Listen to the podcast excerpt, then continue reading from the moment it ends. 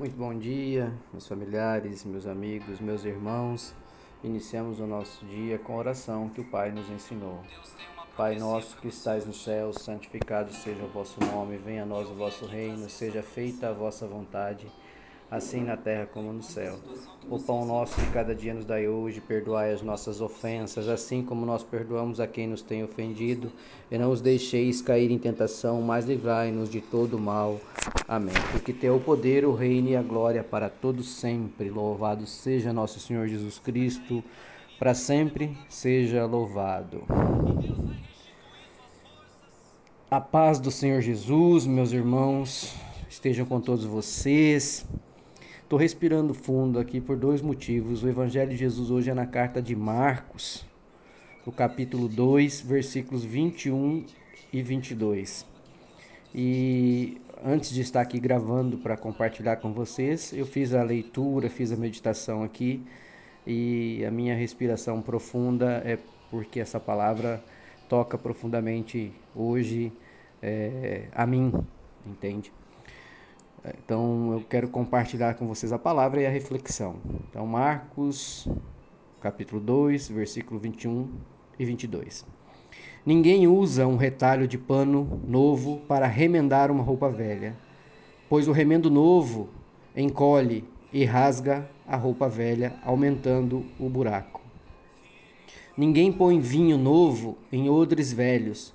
Se alguém fizer isso, os odres rebentam o vinho se perde e os odres ficam estragados. Por isso o vinho novo é posto em odres, em odres novos. Meus irmãos, o que, que essa palavra traz de reflexão para conosco hoje? Às vezes, nós não entendemos a dificuldade momentânea que nós estamos vivendo. E às vezes também a gente acha que a resposta do Senhor é muito demorada. E a demora na resposta que o Senhor tem para nossas preces, ela tem motivo. A palavra está dizendo aqui, ó.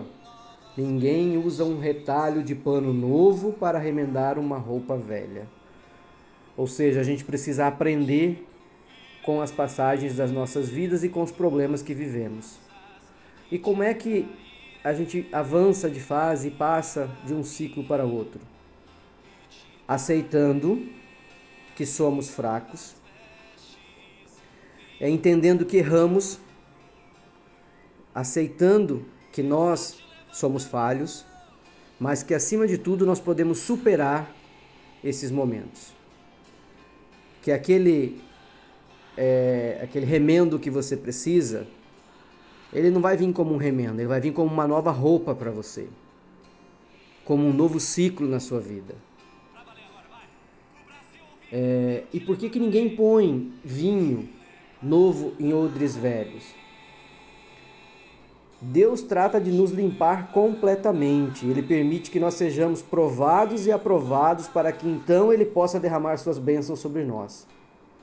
Se o coração não estiver preparado para a sua bênção, então, podemos cometer os mesmos erros e isso pode é, tornar-se um ciclo ao qual você não sai dele. Você vive, vive, vive, vive e não sai dele. Então, quando a palavra diz: Ninguém põe vinho novo em odres velhos, é porque Deus não quer que você continue vivendo velhos ciclos.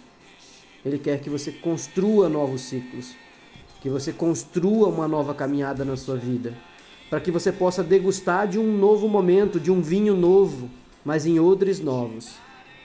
Então você precisa continuar a caminhada.